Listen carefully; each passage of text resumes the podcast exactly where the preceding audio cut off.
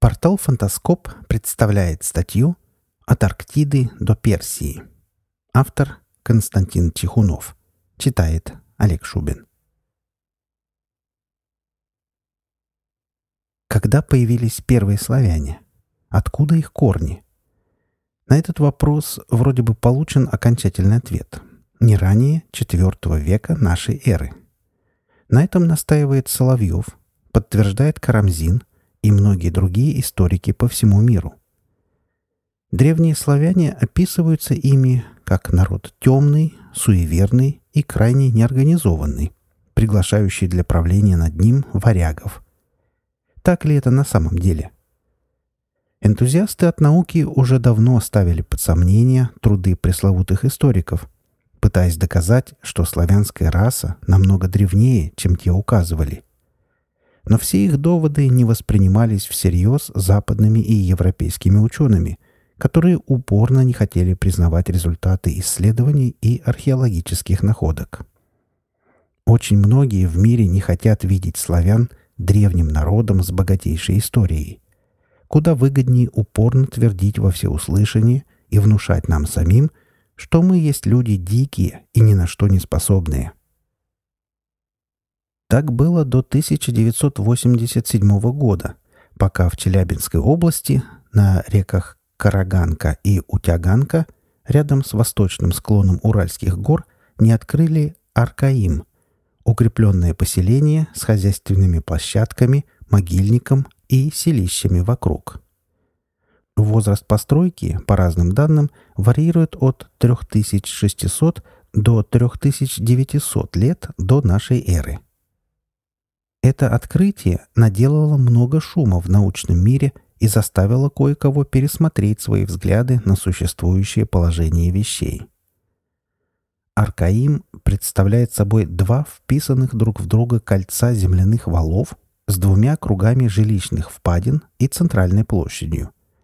Под настилом круговой улицы имеется ров ливневой канализации со сточными колодцами – Хитроумная система вентиляции позволяла не только проветривать жилище, но и создавала приток холодного воздуха из колодца в хранилище и образовывала тягу в плавильной печи. Аркаимцы занимались пастушеским скотоводством и земледелием, окружая город многочисленными селениями. Внутри стен жили только жрецы, воины и ремесленники – Поселение являлось духовным центром и крепостью на случай набега неприятеля. Удивительным образом геометрические центры постройки точно выверены по сторонам света. Подобными свойствами обладают только некоторые египетские пирамиды эпохи Среднего Царства. Но они были построены позже на несколько веков. Аркаим имеет определенное сходство со Стоунхенджем, и даже находится с ним на одной географической широте. Исследования показали, что город одновременно являлся и обсерваторией, а элементы его конструкции некогда служили вспомогательными приспособлениями для наблюдения за Солнцем и Луной. При раскопках поселения были обнаружены остатки боевых колесниц, самых древних в мире, колесивших по Уралу аж за тысячу лет до появления греков – Аркаим древние зодчие построили сразу и весь, и далее на протяжении всей своей истории он ни разу не перестраивался и не достраивался. Удивительно, но речь идет о предварительном проектировании, не свойственном тому времени. Ведь в подобном случае строителям необходимо обладать навыками инженерной гидрологии и знать свойства грунтов. Аркаимскими знаниями архитектуры и астрономии в ту эпоху не обладал никто в мире. Кто же в нем жил? В могильных ямах с обширными погребальными камерами находят останки высоких, светлокожих и светловолосых людей европейской расы. Аркаим не одинок. На Южном Урале обнаружили около 20 укрепленных городов, существовавших с ним в одну временную эпоху и удаленных друг от друга на 50-70 километров. В стране городов люди жили около 200-300 лет, а потом дружно ее покинули. Ушли жители и из Аркаима, организованно, все и сразу, предварительно забрав с собой все ценное, а город сожгли. При этом не имеется ни одного факта, указывающего на сражение или стихийные бедствия. Что же заставило жителей Аркаима покинуть насиженные места? А что, если город является лишь промежуточной станцией для переселенцев из легендарной Гипербореи? Родину индоевропейцев искали давно. Есть основания полагать, что когда-то у европейцев, индийцев, персов и некоторых народов Азии были общие предки – праиндоевропейцы или арии. Они пришли с погибшего материка, который долго и упорно искали в Атлантике, но не нашли, потому что его там никогда не было. Обратимся к ведам, как к самым древним свидетельствам человечества. В книге Ригведа пишется о великой цивилизации, существовавшей на континенте Ориана 18 миллионов лет назад. Ее столица, город Арка, находилась под полярной звездой, то есть на месте нынешней Арктики. Согласно преданию, первого человека, появившегося в тех землях, звали Орий. Соответственно, и народ прозвали орийцами. Они исповедовали религию единого Бога, не имели внутренних противоречий вследствие общности своей веры и не вели войн. Исследование старинных текстов славян, иранцев, греков, индусов и их сравнительный анализ показали, что религия единобожия была свойственна всем народам прошлого, но постепенно древняя вера утратилась. Активно начали обожествляться второстепенные персонажи, и мир надолго погрузился в атмосферу язычества. Орейцы или арийцы достигли небывалого уровня развития науки и техники. Их храмы, обсерватории неустанно изучали Вселенную, Великолепные морские суда ходили в самые отдаленные части света. В истории народов до сих пор сохранились легенды о чудных кораблях. Гибель цивилизации описана в Ведах достаточно подробно. Верховный жрец Арки получил откровение от Бога. Создатель предупреждал своих детей о грядущем обледенении и призывал их покинуть родные земли. Начался великий исход из Гипербореи, Последние арийцы ушли из Арктики 3 миллиона лет назад.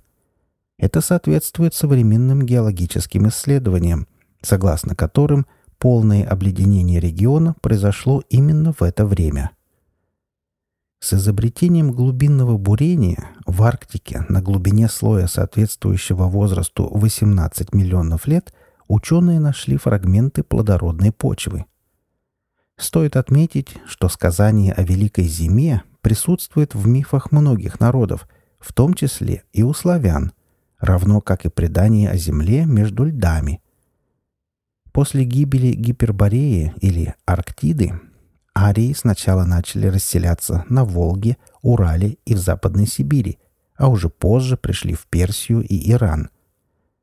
Значит, именно с наших земель были принесены туда веды. Согласно преданию, пророк Заратустра создатель священных гимнов Авесты, родился на Урале. Итак, арии расселились по всему миру, и могущественная раса, постепенно смешиваясь с народами, которые она встречала на своем пути, потеряла свою индивидуальность. Забылся язык, но сохранилась вера в единого Бога, которая, как феникс из пепла, вновь возродилась с приходом христианства. Смешиваясь с местными племенами, арии теряли и свой расовый облик. Светлая кожа, высокий рост, русые волосы. Именно за цвет последних их и называли руссы. Не исключено, что и название «русский» связано с этим народом. Вероятно, наименьшие изменения своей расовой индивидуальности должна была претерпеть та часть ариев, которая селилась на свободных территориях и не имела предпосылок к смешению с другими народами – Здесь же в наибольшей степени должен был сохраниться и их уникальный язык. Глядя на народы, ныне населяющие Европу, несложно догадаться, какие из них наиболее подходят под описание выходцев из Гипербореи. В Древнюю Индию арии пришли на рубеже третьего-второго тысячелетия до нашей эры, и там их встретила черная раса. Это отражается в индийской мифологии. Кришна — черный, Рама — светлый, а бог Рудра — так тот и вовсе с русыми волосами. Северная земля, как родина древних ариев, упоминается и в персидской Авесте, священной книге, несущей великолепные жизнеутверждающие учения великого пророка Заратустры. События, происходящие на рубеже третьего-второго тысячелетия до нашей эры, упоминаются и в Велесовой книге, написанной новгородскими волхвами. На общее происхождение народов указывает древнейший сакральный символ – свастика. Она встречается еще с палеолита в Индии, Китае, Египте, Древней Руси, у майя и так далее. Ее можно обнаружить на старинных православных иконах. Это символ солнца, счастья, удачи. Но существует и обратная свастика, символ разрушения. Древние русичи называли ее «ночное солнце». На кувшинах, найденных в Аркаиме, присутствуют обе свастики, а значит, древние люди не делили символ на хороший и плохой, а воспринимали его в единстве.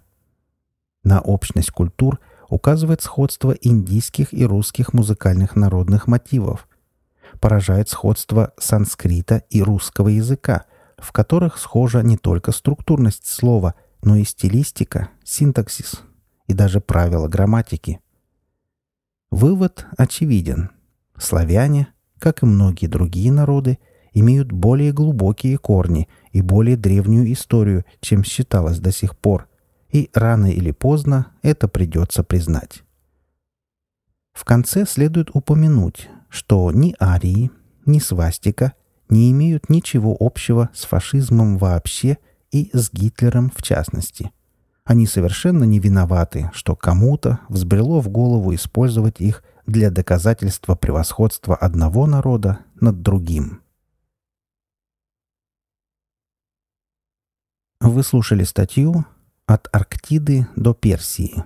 Автор Константин Чехунов. Читал Олег Шубин.